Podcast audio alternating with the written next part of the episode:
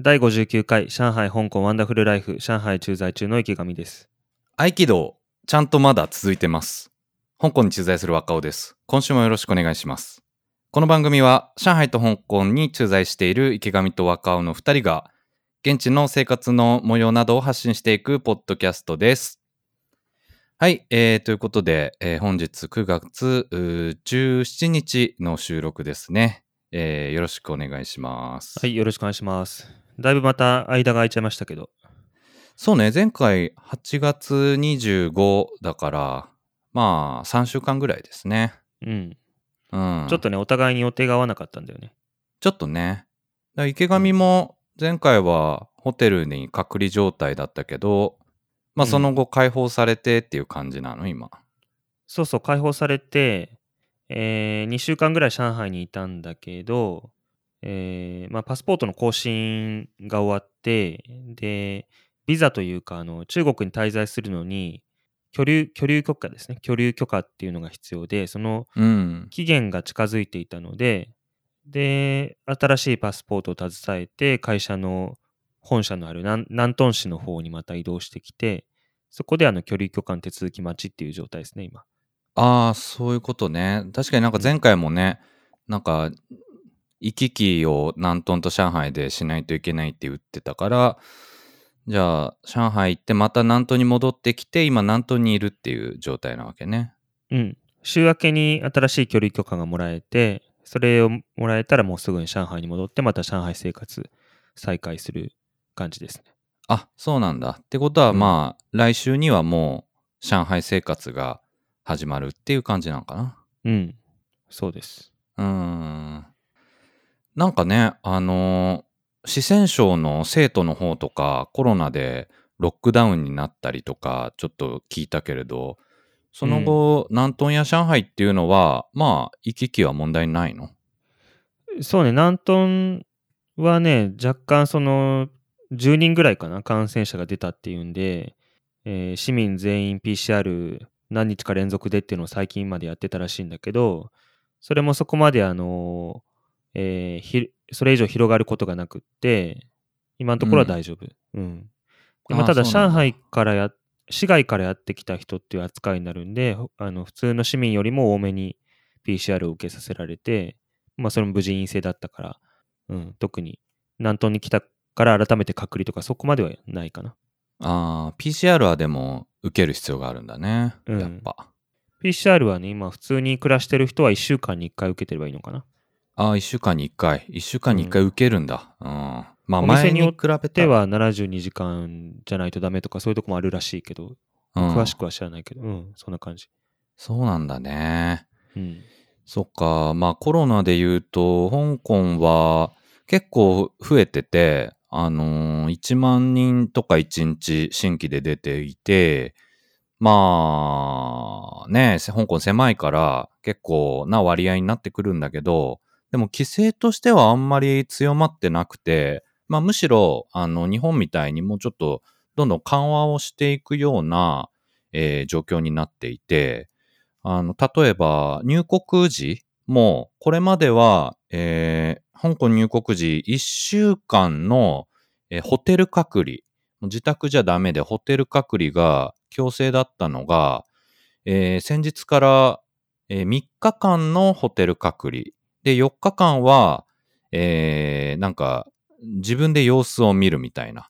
で、その自分で様子を見る4日間っていうのは何かっていうと、結局ちょっとレストランとかは入れないようになる。その QR コードを読み込むときに、えー入れない、入れませんよっていう風に出ちゃうので、まあ、あの、どっか、えーね、その、香港に住んでる人なら自宅だったり、で、香港に住んでない人だったら、まあ、そのままホテルかなんかに4日間、まあ結局いて、まあ、ショッピングモールとか、あの、公園とかそういうところは行けるんだけれども、お店の中にはちょっと入れないっていう。まあ、だから、まあ、そういう意味では、要は、今まで7日間の隔離、ホテル隔離が、まあ、例えば俺みたいに香港に住んでる人だったら、まあ、実質3日のホテル隔離で、えー OK になったと。うん。で、さらにまあ、この先もっと緩和されるんじゃないかっていうふうに言われてる。要はホテル隔離ももうなくなるんじゃないかって言われてるね。えーえ、その毎日の暮らしの中での PCR 検査っていうのは特にないの？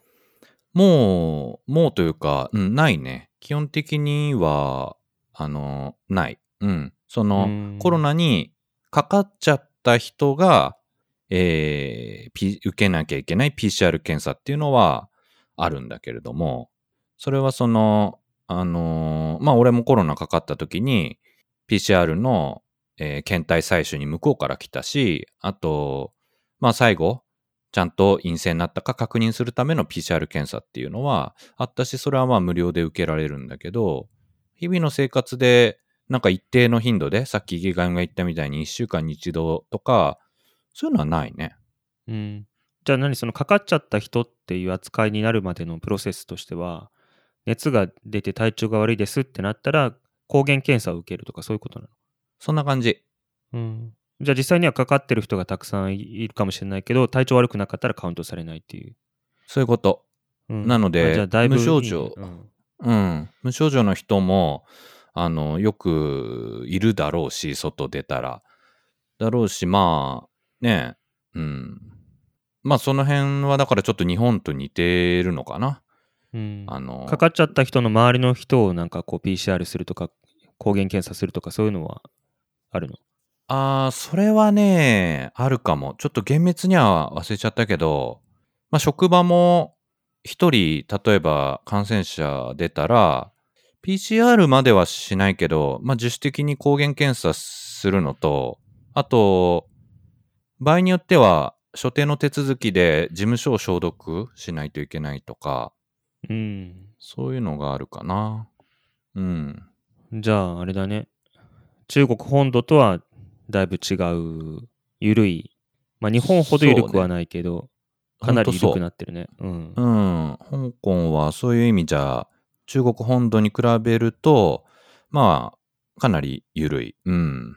うんて思うねホテル3日だけだったらもう一時帰国とか全然余裕でできるんじゃない？いや、そうなんだよね。だからちょっと俺もね、今年に一時帰国をちょっと今、あの、検討していて、ちょっと時期どうなるかわかんないんだけど、うん、そろそろ一旦帰りたいなっていうところ。そうだよね3日だったら全然問題ないよね、全然問題ない。なんならね、金土日みたいな感じで行けるから、その、うん帰ってきて、金曜日に帰ってきて、金土日、ホテル隔離で月曜から会社とか、まあ、全然できるから、うんいいじゃんそうそうそう、あの、まあ、帰りやすくなってきてるね。うんうん。そうか、いいな。じゃあなんか中国本土だけだね、本当に。世界中でこんなことやってんのは。中国と、そうね、台湾とかも厳しいって聞いたけど、最近どうなのかちょっとわかんないけど、そうでもないんじゃない？知らなもいうけど。そうでもないかな。ううんん。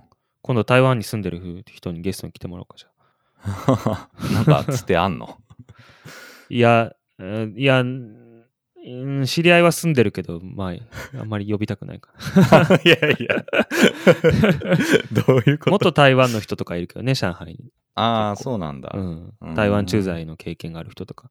いや、確かにね、なんか、うん。上海、香港に比べて、台湾の、まあ、コロナに限らず様子とか、そういうのは、ね、あの、対比ができて面白いけれども、まあまあまあ、それはね、つてがあればって感じではあるね。まあ、ゲストで言うとね、あのー呼びたい人他に何人かいて、それぞれゲストで行きたいですとか来てくださいって話もしてるんだけど、ちょっとね、この、この2人の予定がまず合わなかったから、だいぶ間が空いちゃって、また機会があれば呼びたいと思うけど。なんか、どういう人を呼びたいっていうのはあるんだっけ？えっ、と、俺らのその大学の同級生のあの、片倉くんとか、ああ、はいはいはいはい。あと、ツイッターでもコメントいつももらってる荒く姉さんとか、ああ、ラクネさんはアメリカに住んでるね、メリカと中国の話をね、できるかなって言って。はいはいはいはい。うん。タイミング合えばね、じゃあ。タイミングが合えば、はい。はい。うん。そっか、じゃあ、南東で、どうですか？なんか、少しぶりの中国生活、何か、何か目立ったことは ありましたか？特にないですか？特にないね。まあ、南東、ううんん、よくこんなとこに半年も昔昔住んでたなって思うよね。どういうこと？何もないってこと？なんもないよ。うん。うん。何何もないって言ったら言い過ぎだけどね。何してるか筋トレしてますね。筋トレしてんだ。一緒だね、それは。うん。うん。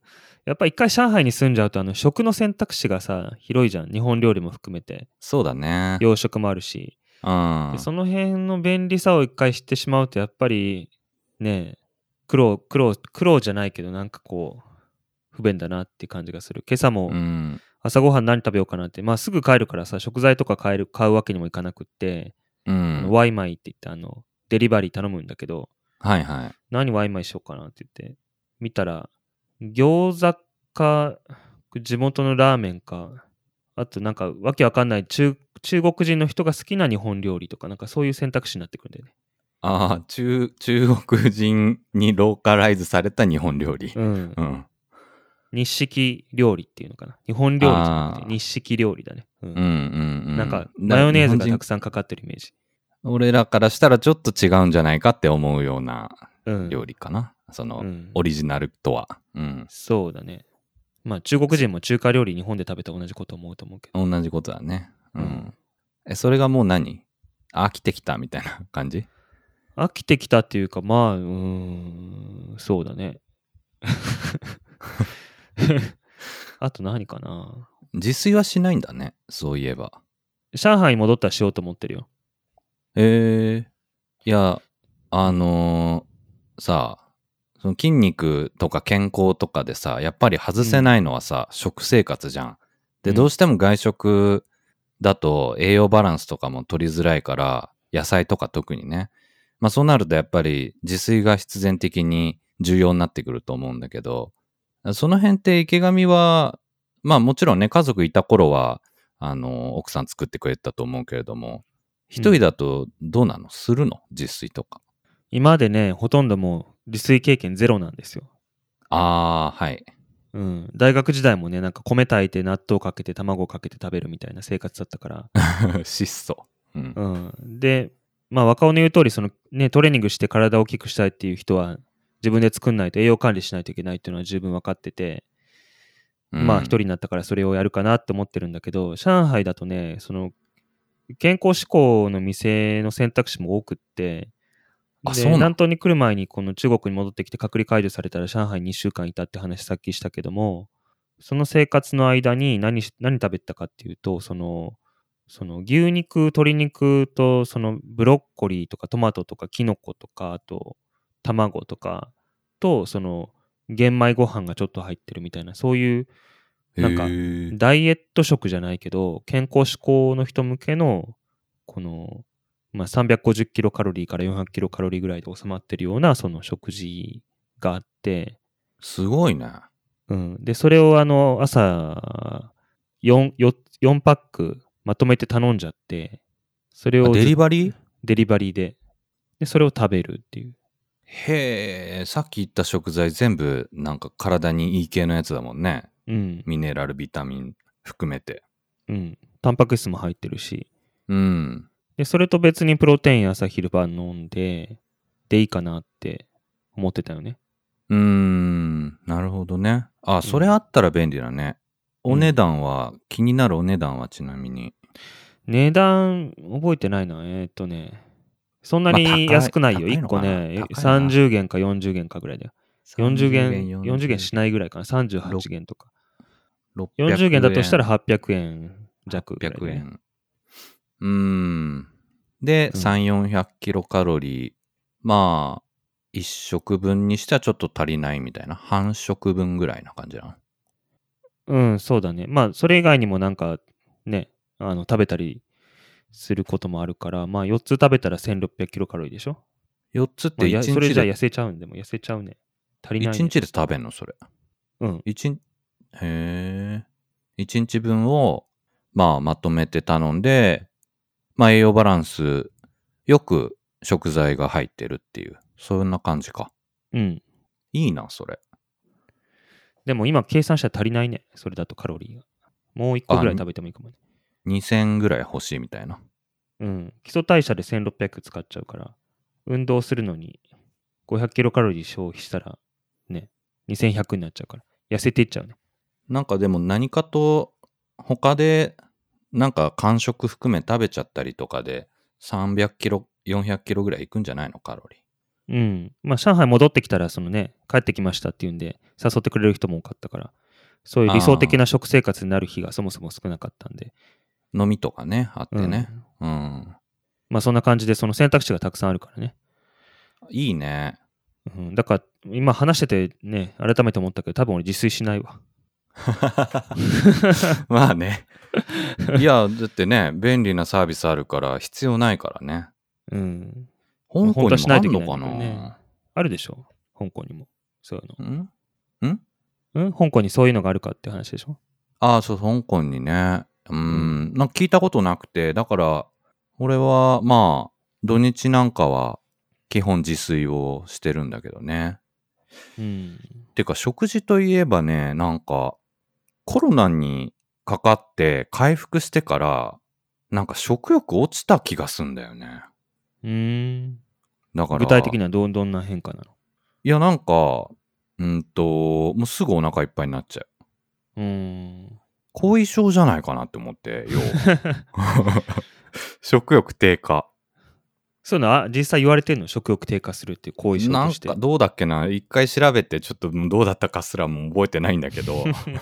だから定かじゃないんだけどそのうーんとそうなんだよね。結構俺ねあのえっと一日一食にしてる日があの週のうち3日ぐらいあってそれは前から。まああのちょっと食事の回数を減らす減らしてちょっとまあプチ断食みたいなやつやね。やっててででまああのその一食結構ドカ食いしてたのよ。まあちょっとそれはそれで、あの血糖値急に上がって健康上どうなんだっていう話はまあそれはそれであるんだけどまあちょっとある程度の量を一食で一気に食べてたんだけどそれをコロナ回復後にやろうとしたらあの普通に前日の昼から何も食べてないであの当日お昼が来ましたと。でよっしゃいっぱい食べようって思うんだけどあんまり食べれないんだよね。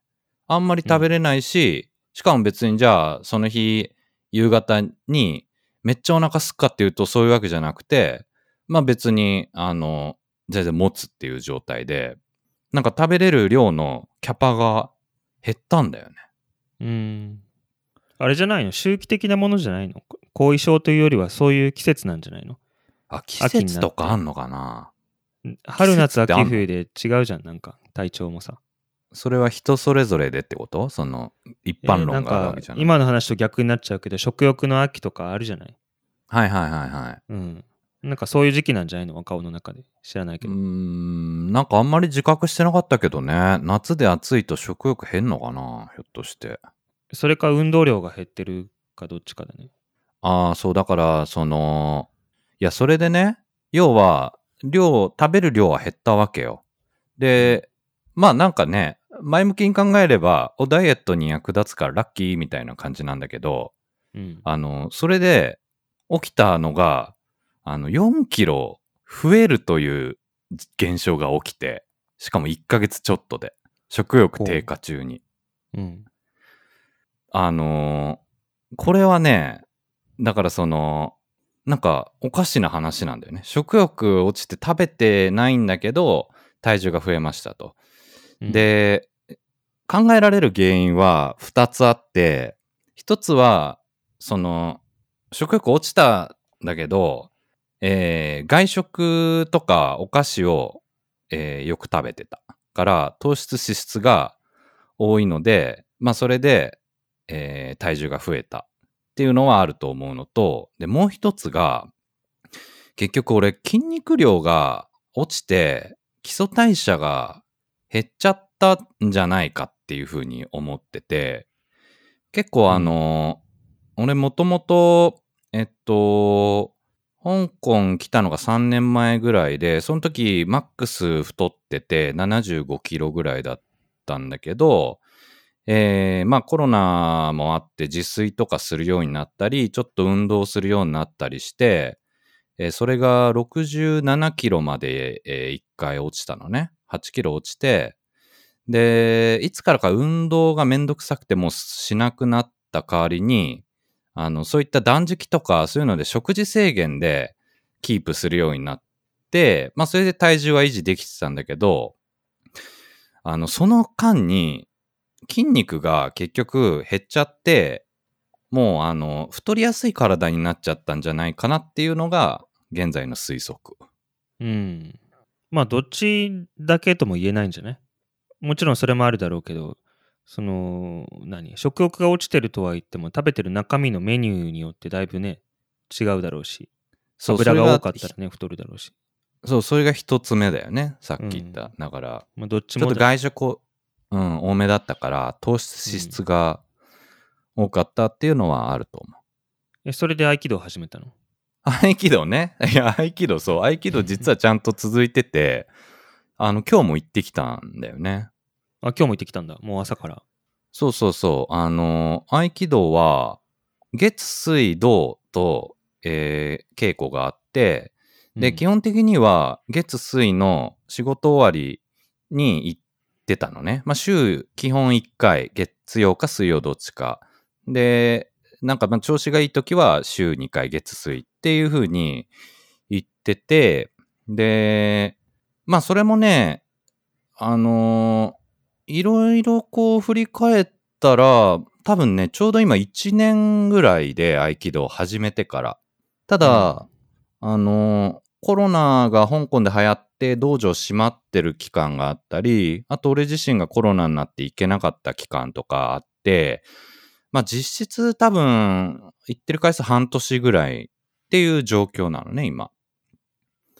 それでも、まあちょいちょい続いてて、で、なんで土曜も行き始めたかっていうと、あの、12月におそらく昇級試験があるのね。5級だっけ？?6 級そう、だっけ？5級。まずは5級5か級。うんうん今俺級なしで、で、5級を目指してますと。で、うんその5級の試験を受ける条件として、えー30回稽古に参加しているっていうこ条件があるの。ほうほうほで、あのーこの間、先週、先生に、ちょっと受けたいんですけど、僕現段階で何回稽古参加してますか？って聞いたら、15回だったの。う。うん。で、15回で、要は残りまだ15回プラスで必要で、で、今9月でしょ？で、まあちょっと余裕を見て、まあ2ヶ月間ぐらいで、あと15回受けないといけないってなると、まああの8週間で15回だから、まあ大体週2回のペースで行く必要があると。で、まあうん30回ギリギリにね、な、なんのもああれだから、まあ35回とか、そんぐらいを試験までに目指したいんだけど、でそう考えたら、ちょっと週2回は最低ちょっとこれから行かなきゃな、ということで、ちょっとね、あの、合気道続いてますどころか、結構力を入れてますって感じ。まあ週3回ぐらいやるとね、だいぶ、なんだろう、続けてやってる感じになって、こう、神経がつながってくるし、そうだね。体の動きも忘れにくいよね、きっと。いや、ほんと、週1回だとね、ちょっと、もう先週やったことを、あの、忘れちゃって、広東語レッスンみたいな。何でしたっけ？みたいなところから毎回始まるっていう。そうなんだよね。だから、うあの、で、もともと運動神経もそんな良くないから、覚えがね、あんまりちょっと良くなかったんだよね。うん、で、まあ、なんか今、あれだね、あの、エンゼルスの大谷翔平みたいになってるね。規定投球回数まであと何回みたいな。いやいや、もうレベルが本当もうなんか、太陽と鼻レくそみベルがもたいうな全然。全然違うけどるけど。いや、はいそうそう。だからまあまあ、そうは言言っても、その、まだまだね、あの、全然できてないんだけど、いやね、だからやっぱりその体で覚えるみたいなのが、改めて苦手だなって実感して、なんか、合気道で一つ重要なのは、体幹なわけよ。うん。あの、あと重心みたいな。うん。で、そこがね、俺絶望的にセンスなくて、なんかよくさ、ゴルフとかでもさ、なんか体幹とか、その体のこう軸をぶぶれさせないみたいな言うでしょ？はい。ああいうのもできないのよ、俺あんまなんか。うん、俺もできないから何とも言えないわ。あ、難しいよね、あれね。うんなんか正しい動きっていうのが直感的にね、再現できないというか、そうそうそうそうん。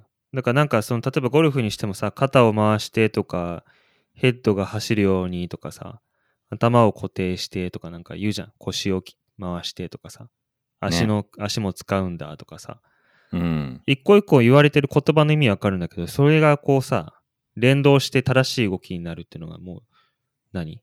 わかんないよね。わかんないわかんない。何をどうししたら答えにたどり着けるのかわかんないよね。きっとなんか、上手い人とかその教えてる人ってのはある程度こう本質が見えてこれそれに付随する個々の動きを指摘してくれてんだと思うけど、その本質が僕らは分かんないから個々の動きをなんかね直してもなんかうまく連動しなかったり、うん、むしろなんか直すことばっか頭で考えすぎてガチガチになってダメだったりそういうことが合気道でも現在起きてる。うん。合気道もそうなのかもね。そうなんだね。うん、合気道。ただね、ちょっと面白いなって思うのは、やっぱり体の力を抜けば抜くほど相手を決めやすいみたいなところがあって、うん。なんか自分の体重、自重みたいなのが脱力していればしてるほど相手に乗っかって、あの相手はよりこう抵抗できなくなるみたいな。うん。だから、そういうのがね、だからそれがさっきのなんか軸とか体感みたいなのにつながってるみたいなんだけど、もし聞いてて面白いなとは思うけど、自分では実践はできてない、よく。でも聞いてて不思議なのがさ、若尾はドラムをさ、やっててそ、そこそこ上手になったわけじゃない？うん。わドラムもさ、ドラム叩けない俺みたいな人からすると、両手両足全部バラバラに動かして、体幹も必要でしょ、うんうんうんあれは。長いことそうだね。そうだね。うん。それは何？それはどういうふうに若尾の中で解釈してるの？いや、あのーそれまさにでもその通りで、結局、ドラムにもその体幹の話通ずるところがあって、あれも、あのー非常に、まあ、姿勢から体重移動から、あの、非常に大事なんだけど、俺はね、その、あんまりその辺はよく考えずに、もうなんかドラムに自分を最適化したみたいな、あのー まあ、よく言えばそうなんだけど、要はあんまり何も考えてなかったっていうことなんだけど、うん。まあ、なんかこう、見よう見まねで叩いたら、なんとなく様になってったみたいな感じなのね。まあドラムの場合はあれか、その、アウトプットがドラムの音で出てくるから、答えに近づいてるか近づいてないか、確かめられるのかな。あー、まあ、それもそうだし、逆に言えば、ちゃんとプロとかに姿勢を、とかを見てもらわないと、ずっと間違ったフォームで、あの、叩き続けて、自分でも気づけないっていうこともあるね。もううん。うん。なんでそのだからだからドラムはなんで上手になって合気道は上手にならないかっていうその違いはどこにあるの？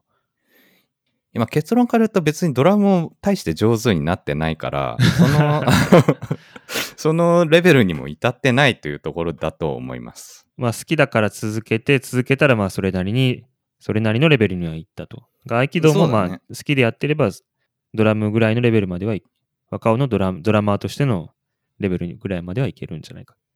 まあまあ、うん、そうだね。合気道なんか、あの、面白いなって思うから、まあ、先生もいるし、やっていきたいなって思うし、まあ、その、合気道の体幹とかのイメージが、あの、またね、関連してドラムに応用できないかなとかとも思うし、まあ、ゴルフね。まあ、俺もゴルフはもう本当に、あの、全然やってないんだけど、なんか、やりたいなっていう気持ちはあるから、ゴルフとかにも応用できるんじゃないかなとは思うけどね。ね、まあゴルフ上手になりたいっていう気持ちなくはないけど、何なんだろうね、もう向いてないんだなって思って、そそれに時間を割かないようにしてる。時間とお金。いや、でも一回、なんだろうね、その、悔しいよね、なんかその、できる人はいるわけじゃん。当たり前だけど。そうね。できる人がいる一方で、俺はできないっていうのが許せないっていうのはあるから、上手になれるもんならなってみたいけどね、仕事でもやるわけだし。そうそうそう。まあなんか、ね、そう、だから仕事とか人付き合いとかでコミュニケーションの道具になるから、まあ、ゴルフやりたいかな。だから、そん、うん。いや、俺はそんな、ゴルフを突き詰めたいっていう気持ちはあんまりなくて、まあなんか、仲いい人たちとたまにやれるぐらいでいいんだけどね。その、うん。そうは言ったけど、さっき。まあそうだね。うんまあ、。たまにやるにしてもね、130とか140とかだともうなんか、あなんかすいませんみたいな気持ちになって一日が終わる。なっちゃうなっちゃう。うん。だからね、まあせめて120。よく言えば100。とかね。だいぶ今100までよ よく出しよよく、やっぱりね。欲は原動力。100ででも回ってたんだけどね、俺一時期。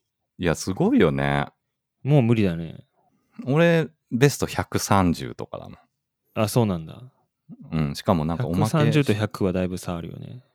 かなりあるね。かなり欲出さないと。うん。まあでも、そその、なんだろう。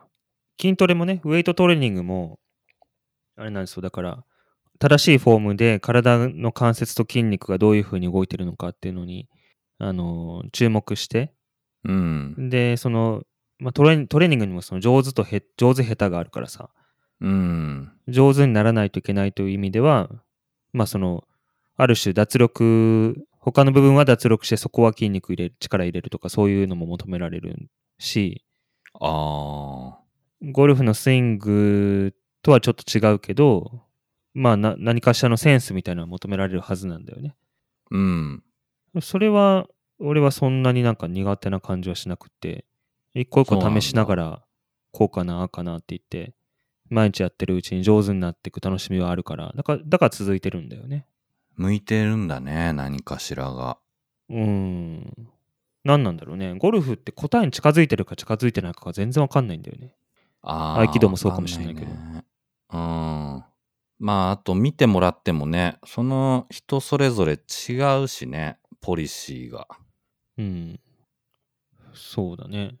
トレーニングの仕方がね、最近なんか分かってきた感じがあって、うん。言葉にすると簡単なんだけど、その、動きを目いっぱいその可動域があるじゃないですか。例えばベンチプレスだったら下までちゃんと下ろして上までしっかり上げると。うん。それを目いっぱいその可動域を使って、で、なおかつ、その正しいフォームでもう本当に限界っていうなるなるところまで毎回必ずやるっていうのが一番大事なんだなっていうのが最近分かって、あ、ギリギリまで追い込むみたいな。うん。まあ、言葉にしちゃうとすごい当たり前の話でなんだそんなこともしてなかったのかっていう感じになっちゃうんだけど、今までその回数を数えてやってたんだよね。例えば15回、あー50キロで15回やるとか、ある種目があったとして、そういうふうに1回決めて、で、16回目ができるようになったらよかったとか。で、ある程度17回、18回とかできるようになったら、じゃあその50キロを60キロにしてみようかとか。そういうふうにして、あの、一歩ずつ前に進んでいったらいいかなと思ってたんだけど、あの、もうその回数にこだわってると何が起こるかっていうと、15回できるフォームでやっちゃうんだよね。無意識で。あー、回数重視になっちゃうんだ。そうそう、重視してるつもりはないんだ、もちろんないんだけども、その15回やるぞって決めてると、人間ってそのできなかったのがさ、悔しかったり、自分それを認めたくないじゃない。だから、うん。どっかでそれができる手を抜くわけじゃないんだけど、他の筋肉を動員しちゃったりとか、正しくないフォームで無理やりやってたりとかして、その中身が伴ってない、はあ。っていうことが起きてたんじゃないかと。実際この1年間あんまりその体が大きくなってる感じがしなかったの多分それが原因で、だからもうとにかくその1回1回を質を上げて、なおかつ限界までやるっていうことにだけこだわって、で、その結果としての回数はもちろんカウントして参考情報にはするんだけども、その、それ、重さとか回数とかにこだわるのはやめると。なるほど。中身をそれよりももっと重視すると。うん。で、そうなってくると、その正しいフォームでできる重量で無理、無理のない重量でやる方が、あの、魅力的に思えてくるし、で、そのフォームっていうのが、ますますその重要に思えてくるっていうことが起きてて、うん。なんかこう、また楽し、楽しさの質が変わったというか、トレーニングの。はいはい。見方、観点変わったって感じかね。がうんうん。で、実際そのなんか筋肉痛も激しい感じになるし、うん。聞いてんだ。そうだね。で、集中してやらないといけないから、時間もそんな長くできないからね、時間も有効に活用できるし。ああ、より、あの、密度が濃くなったと。短時間になったけど。そう。そういう感じでね、へうんー残りの中国生活は筋トレに捧げようかな。残りの中国生活？筋トレしかしない人になるやん、それ。いや、だからほん、本当に俺ほどその上海の生活を満喫してない人いないと思うんで。まあ時期がね、あれだったけれども、良くなかったっていうのはあるけど、これからは、ある程度自由に動けるわけでしょ？見込み的には。もう全然関係なくジムにしか行かない。もう、ワンダフルライフはどこ行った？いや、まあでもそれが、それこそがワンダフルライフなのかもしれない。池上にとっての。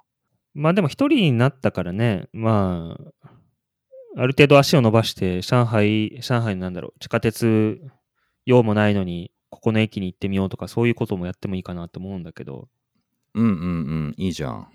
うん。まあ余裕があれば。いやー、あの、それで言うと、あの、この間ね、あの、ラマ島っていう香港の離島にちょっと行ってきたのね。あの、それは、えっ、と、仲いいお客さんの、まあ、つてで、えー日本人で40人ぐらいのグループで、えー行ってきて、で、船でね、ラマ島は30分ぐらい、あの、の距離なのね、香港のメインの、えー場所から。うん。で、そこがね、あの、まあ、すごい良かったんだけど、その道中で、結局、40人集まったけれども、俺ね、知り合いがね、えー40人中、まあ、7、8人ぐらいしかいなくて、ほとんど知らない人たちだったわけよ。日本人なんだけど。で、まあ、出発しますっつって、あの、船に乗って、えーフェリーだね、乗って移動したんだけど、まあそこで、あのー俺が先に、えー座ったら、隣に、あのー人が座って、そのグループの中の。で、知らない人だったの。で、女性だったんだけど、そこで、ああ、どうも、はじめまして、みたいに挨拶して、あの、向こうが、あの、何々ですって自己紹介してくれて、で、俺も、あのあ、はじめまして、若尾と申しますっていう風に、紹介、自己紹介したら、なんか、向こうが、あれ？若尾さんってどっかでお会いしたことありましたっけ？みたいに聞いてきて、ほう。で、いや、どうでしたっけ？って、正直、記憶にはなくてあった記憶は。でも、俺が忘れてるだけかもな、みたいに思って、あれ、どっかで会いましたっけねみたいに言ったの。うん。そしたら、向こうが、あれ、ん、あったというか、あれ、ひょっとしてなんか、ツイッターとかやってます？って言われて、おお。あ、ツイッター、あーあー、ツイッターやってますよ。いや、ツイッターってでも、内心ね、内心、ワンダのことかな。まあ、俺、それしかやってないし、この番組のまあってこと？そう、んこの番組の。まあでも、どうなんだろう。ツイッターやってる日本人の男とかいっぱいいるだろうしな。まだ勘違いしてんのかなと思って。あ、やってますよ、みたいに言ったら、うんあれなんかそのツイッターで結構食べ物の写真とかアップしてません？って言われて、あーあー、食べ物の写真、あ、そうですね。結構アップしてるかもしれないですね。つって、うん、まあ食べ物、うん、確かにアップしてるが、まあそれもまだ他にも同じような人いるかもしれないって思ってたら、うん。眉若尾のことじゃないの。うん。それ、わかんない。あのそのツイッター、友達と二人でアカウント管理してる、あなた香港に駐在してる若尾さんじゃないですか？って言われて、あ、それは俺ですみたいな。それはもうただ一人俺しかいません。確かに、俺確定ですっていう風になって、すごいね。なん、と、あの、ツイッター上のフォロワーさんと偶然出会った。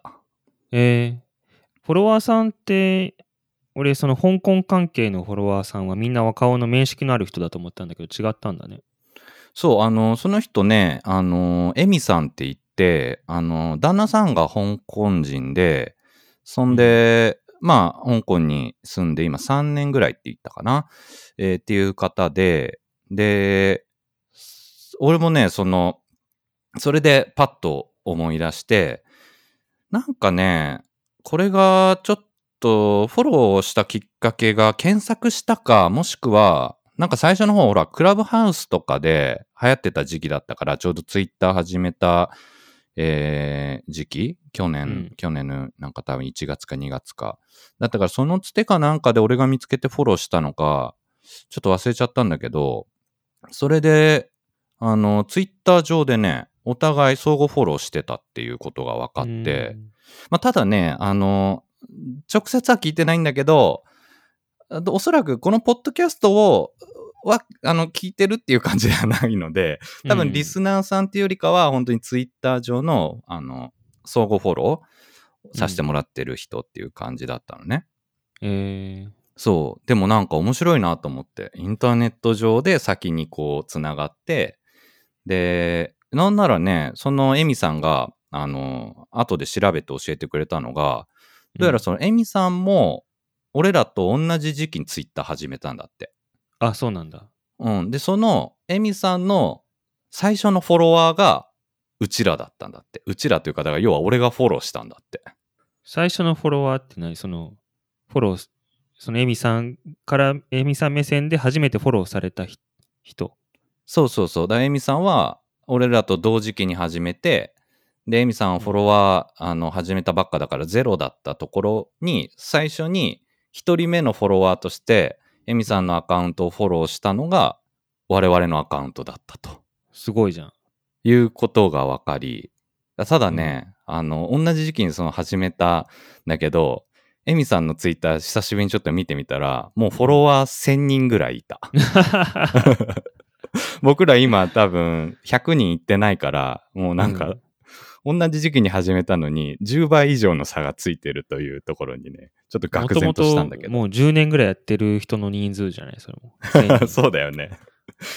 かなりねあの、手だれの人数なんだけど、いや、すごいよね。人間力が、コミュニティのあれが違うね。もともとの。そうだね。発信力も違うね、きっと。発信力我々とは。うん。うん。そう。まあ、ツイッター全然つぶやいてないしな。まあね、ちょっと低たらくがあるのかもしれないんだけど。まあでもね、そう、とにかくね、そんなことがあったわ、出来事が。うん。うん。素晴らしい。いやね。そう、だから、うんその、さっきコラボの話出たけど、あの、エミさんも、もし機会があれば、ぜひコラボしたいなっていうふうに思ってたあ、ぜひぜひ、お願いします。うんまあ、ぜひぜひこの、このね、発言を、番組をどこまで聞いていただけてるかわからないけど。うん。うん。そうか。うん。まあでも、そういう、上海でもありえそうな話だけどね。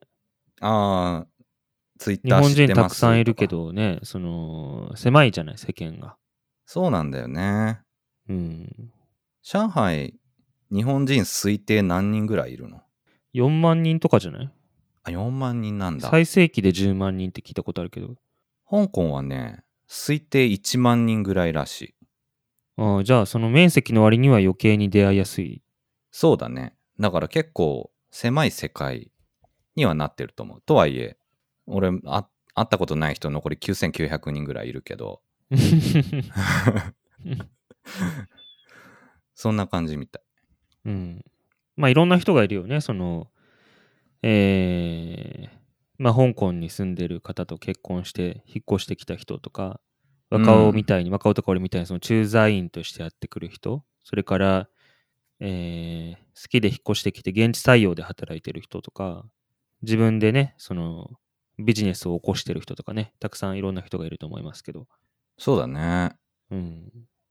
まあでもなんかね、ツイッター、ツイッターでね、その、まあ、その、ロックダウンの時だけど主に、その、上海で今何が起きてるかっていうの情報が欲しくって、上海に住んでそうなツイツイッターやってる人をね、軒並みそのリストに入れていったの、どんどん。ああ、はいはいはい。リストにリスト突っ込んでいって、リストって機能があるじゃん。で、それすると別にその、リスト入れられた方は知らないから、フォローされたことにもならないから、こっちの存在気づかないんだけど、なんか、その、たくさん入れたから、なんか一方的にこっちは知ってるような気持ちになってずっと見てたから。なんあか そう。なんとなくその上海に住んでる日本人のなんか、あーこの人たち仲いいんだみたいな。ツイッター上ではいはいはい。こういうコミュニティがあるんだなって、人間関係があるんだなってなるほどね。いうのは、ななんとなくその察しがつくというか、まはいはいあ、はい。一方的に知ってるつもりになってるんだけど。あくまで自分は輪に入るわけでもなく、知ってるだけっていうことね。うん。うん。そうだね。うん。まあなんかね、特別なきっかけがあって若尾の今のエピソードみたいになんかこう知り合えてね、仲良くなったりできたらもちろんいいんだけど、なんかもう出来上がってる輪の中に飛び込んでいくのもなんかめんどくさいなって思っちゃって。まあまあまあまあ、タイミングというかね、その辺はね、縁だよね。うん。うん。はい。いいですね。そうそうそう、そんなことがあってね。まあ、あの、そのし行った島、ラマ島っていうとこなんだけど、自体も良くて、まあ、香港ね、結構島が、そういう離島みたいなのが多くて、要は沖縄でいう石垣島みたいな感じで、なんか、週末のレジャーで気軽に行けるような島がね、ちらほらあって、で、なんか、あの、海鮮料理をみんなで食べたり、お酒飲んだり、で、ちょっと散歩したり、で、もっと結構がっつりやりたい人はハイキングコースとかも島にあったりして、うん。いいんだよね。で、いいねその時も楽しかったし。フェリーもね、うん。フェリーもね、そんなにね、高くないどころか安くて、まあ、に、なんだろう、さ30ドルとかだっけな。30ドル。香港で30ドルっつったら、まあ、500円ぐらい ?500 円ぐらいで、あの、片道行けるから。安い。うん。なんかフェリーってちょっとほら、高いイメージあんじゃん。日本の何千さ。ぐらい取られそうだよね。取られそうだよ5000ね。円なんか。うん。青森から北海道行きますみたいなのとかさ。でもその辺は、何なんだろうな。公共交通機関に国が運営してなってるからかもしれないけど、まあなんかい移動しやすいんだよね。そういうところ。うん。うーん、そうそうそう。だからまあ。公共交うん通機関高いよね。あ、安いよね。中国っていうか、上香港もそうなんだよねああ、そうだね。安いね。だ地下鉄とかめっちゃ安いわ。うん。めっちゃ安いよね。上海も。安い、めっちゃ安い。うーん。うん。バスとか1元だもんね。ああ、安っ。20円。上海いくらだっけ？上海は2元かな。ああ、南東と上海でまた違うわけね。南東はね、あの、バスによるんだよね。安いやつは1元うんで、綺麗なやつは2元。はいはいはいはい。うん。タクシーも初乗りだって13、12元とかだもん。あ、そうだよね。え、13、13、12、200 300円かか。い300円とかそういう。うん。や、それタクシーはね、香港も安いんだよね。タクシー、初乗り20ドルぐらいだから、3、400円だね。うん。で、あ、なんかね、日本だとどんどんメーター上がってくけど、こっちだとそんなに上がんなくて、まあちょっとの距離、多少に20分ぐらい、30、2、30分移動しても1000円、1200円ぐらいで済んだりするから、うん。全然気軽に乗っちゃうよね。乗っちゃう乗っちゃう。うん物価とか家賃が高い割に、タクシーとか交通機関が安い。うん。面白いよね。うん。うん。謎だよね。謎だね。うん。まあありがたい話だけど。はい。うん。あとは何すか？なんかありました？この3あとあれゃじゃない？シーズンで言うとさ、中秋節。あ、なんか月餅の写真あげてたよね。そうそうそうそう。なんか去年はさ、二人とも月餅食べてないっていう、この、なんか、中国、香港駐在ポッドキャスターとして、いかがなものかみたいな 感じだったけど。月餅は食べてませんっていうタイトルの回があって。そうそうそうそう。いや、今年は、あの、ちゃんと食べたよ、だから。だから、しょうがないから食べたよ、月餅の。いろんな種類があるもんね、月餅も。いろんな種類がそうあってね。なんか、いやーね、面白い。まあ、あんこが入ってたり、カスタードが入ってたり、あとは、ハスの実を、ハスの実のあんこみたいなのがあってね。うん。なんか白いやつでしょ？あんこそう、白いやつ、白いやつ。あんなのって言ったらだけど、そういうのも日本じゃあんまり見ない気がするけどね。うん、そうだね。日本だとバリエーションそこまでないよね。で、極めつけは、あの、塩漬けの卵。アヒルの塩漬けの卵ね。茹でたやつが入って、甘じょっぱいって言ってね、あんこと一緒で。香港の主流はカスタードなんでしょ？で、それ多分ね、1年前も池上言ってたんだけど、違うの？まあ、あるにはあるっぽいけど、スタンダードはね、やっぱりあんこ？あ、そ。それはそのさっきの。うん。一年前言われたこと覚えてない。聞いてないね。俺ちょっとや、俺ね、聞き直してみたのよ。中秋節だと思って。うん。うんそしたら、全く同じこと池上言ってた。香港はカスタードでしょ？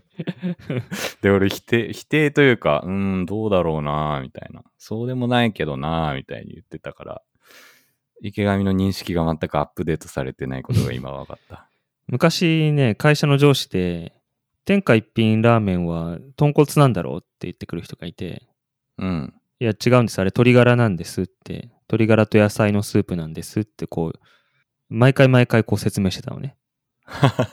2週間に1回ぐらいその、まあ、の飲むたびにさ、昔飲み会多かったから、そのたびにリセッ、トす、うん、天下一品は豚骨だよな、池上とか。いや、違うんです。鶏ガラと野菜のスープなんです。毎回リセットされちゃうんだね。そうそう。で、2年ぐらいそれやり、あの、ずっと同じ感じで。で、2年経ったぐらいの時に、天下一品は豚骨じゃないんだよな、鶏ガラなんだよなって言ってきて。ついにと思って。だからまあ俺も1年、一年ね、まあ1年前に聞いたこと、1回だけ聞いたことなんかも当然忘れてる、ね。いや、だから、人の認識や固定観念を変えるのがいかに難しいかということですね。これだって思ったらね。そうそうそう。うん。まあ、カスタードだっていう風に覚えたら覚えやすいもんね。香港ってなんとなくそういう洋風なイメージあるしね。確かにね、なんかうん納得しちゃうシンプルさがあるよね、そこに。うん。うん。非常に危険な ステレオタイプの 部分があるけど。覚えやすいように覚え覚えてしまうという。自分がそうね。理解しやすいように理解してしまうとい理解してしまうと。う。うん、表層だけみたいな。うんうん。これは人間の、もう、脳の特性かもしれないから、ちょっと意識的に気をつける必要がありますね、そういうのは。そうそう。だからそのね、この番組もその、中国ってこういうとこなんでしょっていうのを崩していく役割がある種、そもそものコンセプトとしてあるからね。そうだね。いや、確かにそうだわ。崩せてるかな、俺たち。もうジムしか行ってないから全然。いや、情報中ってもう、中国以前の問題じゃん。それさ。なんかさ、なんか中国の一般的な、なんかイメージをさ、実は違うんですって覆す。その以前の問題だよね。ジムしか行ってませんってもう、世界中どこでも一緒みたいな。うん。逆に、でもどうなんだろうね。どういうステレオタイプが今日本の皆さんにあるのかね。上海とか、香港そうね。その辺が分かんなくなってくるよね。俺なんか最近一時帰国したからまだマシかもしれないけど、若者ずっと香港にいると、香港ってこういうとこだよねっていうのが、香港を知らない人との認識のギャップがだんだん広がってるはずじゃない？そうだね。うーん、一般的なイメージとね、確かに。どうなんだろう。まあなんか、上海だと、かなり発展してるじゃん。それこそ池上、このポッドキャストで言ってるような、現金不要で歩けたりとか、うん。デジタル面もそうだし、なんかもう街並みとかもさ、中心地すごい発展してるけど、それ知らない日本人結構いるんじゃないかなと思うけどね。まあ都会だっていうね、イメージはあるかもしれないけど。うん、もしくはう、ん一昔前の中国、ちょっとまだ田舎だった頃の、発展途上だった頃の、うんうんそこで止まっちゃってたりとか、うん。まあ、スーパー都会だよ。東京より都会じゃない？普通に。もはやね、う、うん今や。うん。まあそのホスピタリティとかね、あの清潔さに対するこだわりとか、整然としてるね、そういうなんか、どこ見てもなんか、指で触っても汚れてないみたいな、そういうところではないけど、うん、東京みたいにね。まあでも、基本的に不便することはないし、何だって揃ってるし、うん。まあその現金とかね、そうねそういう面においては、はるかに日本よりも進んでるから。韓国とかもなんかもうそうらしいね。あ、なんからしいねこの間新聞で見た。けど、なんか日本だけだね、もう、そういうのは。韓国は結局、そのなんかもう、デジタルでみいろいろ紐づいてるから、このコロナの時も、ある程度日本よりかスムーズだったらしいね。その給付関係のなんか申請だとか、うんその辺が、その、いわゆる国民がそこまでデジタルで紐づいてるかどうかまではよく知らないけど、なんかお店の売り上げとかのなんかそのシステムがだいぶデジタル化が進んでるとかで、いろいろそれによって申請が楽だったっていう、そんな話は確かに聞いたことあるわ。うん。そう、その、PCR の話だけどさ、上海で PCR 受けるときは、まあ、上海のその健康コードのシステムが携帯のアプリであって、で、まあ、そこにはその、まあ、俺、アリペイと紐付けてるんだけど、アリペイの中にその、パスポート番号、まあ、要は身分証番号と名前と生年月日が入ってて、それでその個人を紐付けて、俺が PCR を受けたら、あのもう QR コードを読み取ってもらうんで、そのインターネット上にその情報が行って、まあ、陰性の証明になるわけだよね。いつこの人はテストを受けたと、いつワクチン受けたっていうのが、うん、ネット上に情報があるんだけども、南東に来ると、まあ、南東に着いた瞬間、ツイッターでも書いたけど、駅の中で PCR 受けさせられるんですけど、まあ、そこでも QR コードこっちが読み取って、で、個人情報を入力して、で、検査受けたら、その南東のその使ってるシステム上で登録されるんですよ。うん。で、パスポート俺番号変わったじゃん。あ、そうか、作り直したから。うんうん。で、こっちって、その他の外国でもそうなのかもしれないけど、身分証の番号ってさ、変わんないんだよね。あー、ID 番号とか。うん。基本的に最初に発行されたら変わらないと。で、ただ日本のパスポートっていうのは番号を更新したら変わっちゃうんで、うん。その、南東に前に来た時に古いパスポートの番号で入ってて、で、その個人情報が残ってたから、それで PCR 受けちゃったのよ、俺。あー、はいはい。前のパスポート番号で。うん。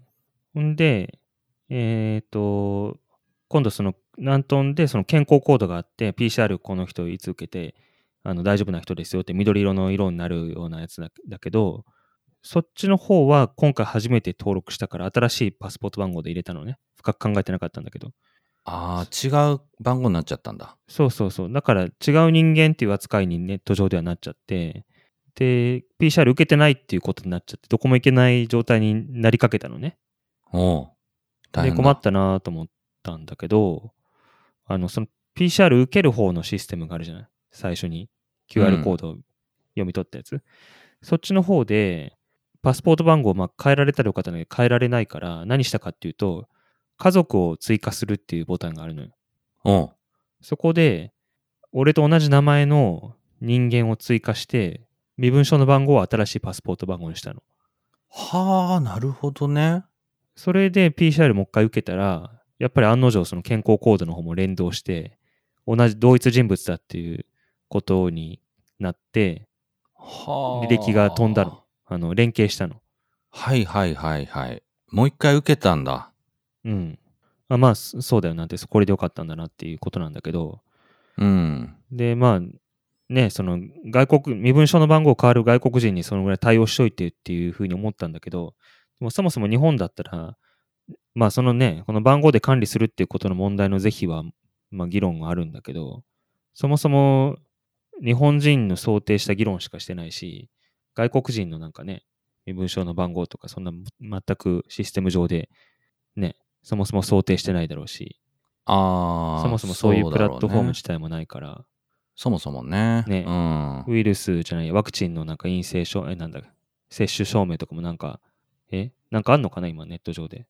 なんか前、キッカーさん言ってたよね。うん。うん。アプリがあって、それは評判いいみたいだけどね。ただまあ、うん。そう他のね外国人までできないんじゃない？きっと。そうね。外国人だとか、一元管理だとか、まあそういうところまでは至ってないんじゃないかなとは思うけどね。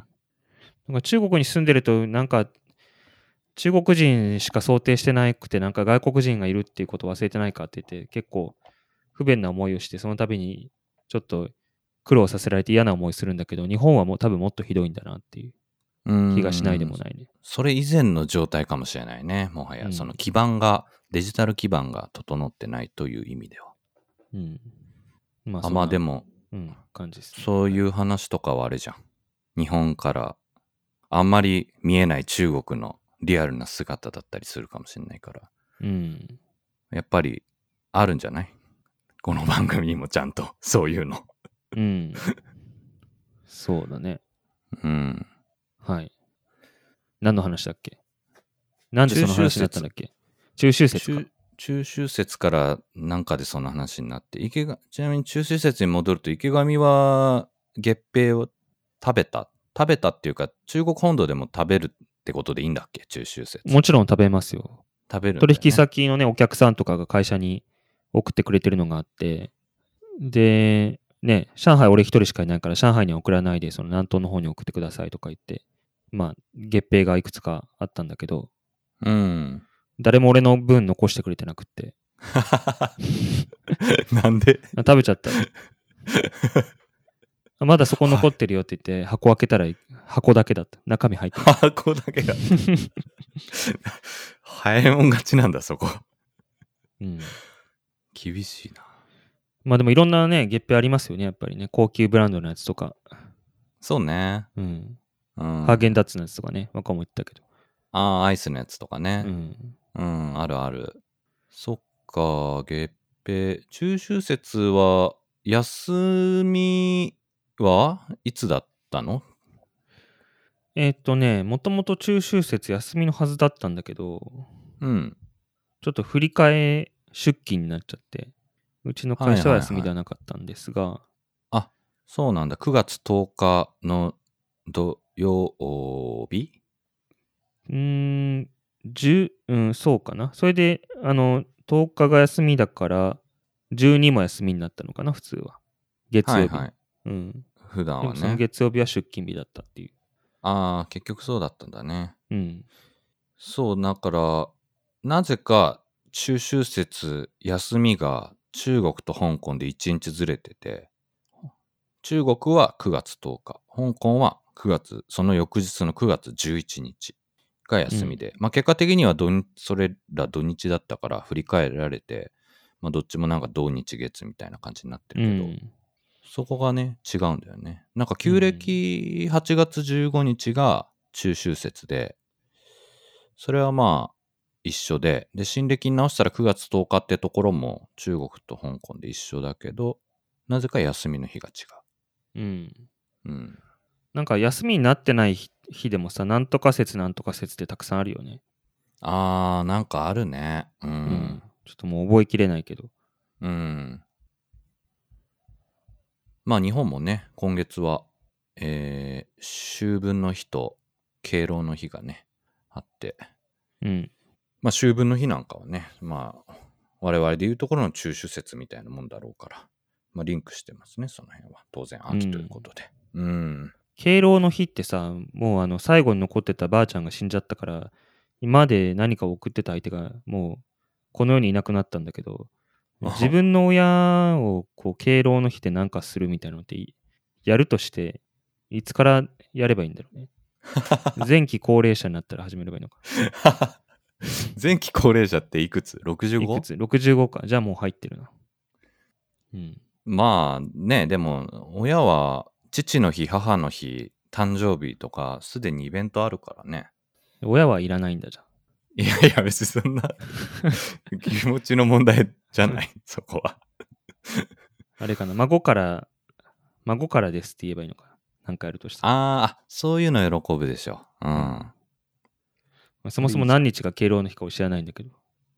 なんかだから、あれだよね。今年、日本は3連休が2つある。9月に。来週の月曜と金曜が、ひょっとして休みなんじゃないかな。どうん。どっちが敬老の日なのかちょっとよくわかんないけど。うん。ちょっと調べてみなんか9月シルバーウィークとかあるよね、日本は。ああ、連休がね。9月19日が敬老の日ということですね。なるほど。月曜日。じゃあ23日金曜日がきっと秋分の日でしょうね。うんはい。まあ、え、ちょっとそんな。まあ、それ亡くなっちゃったって言えば、そのエリザベス女王が亡くなって、なんか、香港でも、あれでしょ？ああ、そうね。あもの、ともとイギリスだったわけだから。結構ニュースでは、そのイギリスの領事館うん、に、その喧嘩で訪れてる人がすごいいるっていうそういうのはあったね。うん。うん。まあ政治的にちょっと微妙なのかもしれないけどね、それも。うーん。あんまりやりすぎると、なんか、昔の体制をみ、をなんか、何？今、今は良くないみたいな風に取られると良くないみたいなのあるでしょ？そうね。まあ少なくとも、その、喧嘩とその弔いを、の気持ちをこう、あの、伝えるっていうのは、まあやってたね。うん。うんまあそれはあの、ね、あの、あの時もそうだったな。安倍元首相が銃撃されてしまった時も、日本の領事館で、あの、基調の受付を、おしたり、うん、そういうのあったね。香港人も何人か行ったのかなちょっとそこまでは詳しくわかんないけど。うん。まあちょっとね、そういう歴史の変わり目だから、その、その光景ぐらいを見に行きたかったけど。いやー、そうだね。まあ、ほんとね、エリザ、でもね、エリザベス女王今回亡くなったのが96歳とかだったと思うんだけど、うちのばあちゃんね、うんえー、99歳になります。あ、まだご存命でいらっしゃる。そうなんです。すごいじゃん。いや、それこそね、今月だったかなえっ、と、ちょっと待って、誕生日が。ばあちゃんね、そう、ばあちゃん誕生日今月だ。で、99になりました、先日。おおすごい。後輩です、エリザベス女王は。ばあちゃんからしたら。エリちゃん。エリちゃん。エリちゃん。そう、あのーなので、ちょっとね、あのー99歳ということで、白寿なので、うんまあ、今度ちょっと、あのー両親がまた、今、ばあちゃん老人ホーム入ってんだけど、ホームに行った時に、えー何かプレゼントを渡してもらおうかなっていうふうにちょっと思ってる。なるほどね。うん。それはもう、悔いのないようにやった方がいいですよ。いやいや、そうね。うん、本当に。う。うんん。すごいね、でも本当に。うん。99歳って。99。いやー、本当にね。そうなんだよ。うん。エリザベス女王の先輩です、うちのばあちゃんは。なんかに、え？大正生まれ？うーん、ってことになるのかな？なんか、関東大震災の、なんか翌日だか数日後に生まれたとか、なんかそんな感じだった気がするんだけど。あ、だから関東大震災は、1923年。だから99年前ですよ。当然だけど。うん。1923年9月1日だって。すごいな。ばあちゃん9月5日だから、うん。4日後だ。エリザエリザベス女王もまだ生まれてない。まだ生まれてない頃に。うん。ほそうね。うん、だから、まあまあまあ、そうそうそう。そうなんですよ。だから、敬老の日ですしね。というのもあるからね、ちょっと、プレゼントをね、えー渡そうかと思ってますけれども。うはい。はい。まあじゃあ今週はそんな感じですかね。そんな感じですかね、今週はね。はい。うん。はい。えー、では今週もお聞いていただいてありがとうございました。えー、概要欄の方に Twitter のアカウントを載せてますので、えーお気軽に感想などのメッセージをいただけたらと思います。まあ最近はね、あのー池上もなんか中国の様子載っけたり、あの僕も月餅の写真載っけたりとか、ちょっとそういうこととかもしてますので、まあお気軽にあの、見てください。はい。お願いします。はーい。えー、じゃあ、え、今週もありがとうございましたということで、えー上海、香港、ワンダフルライフ、お送りしたのは若尾と、池上でした。どうもありがとありがとうございました。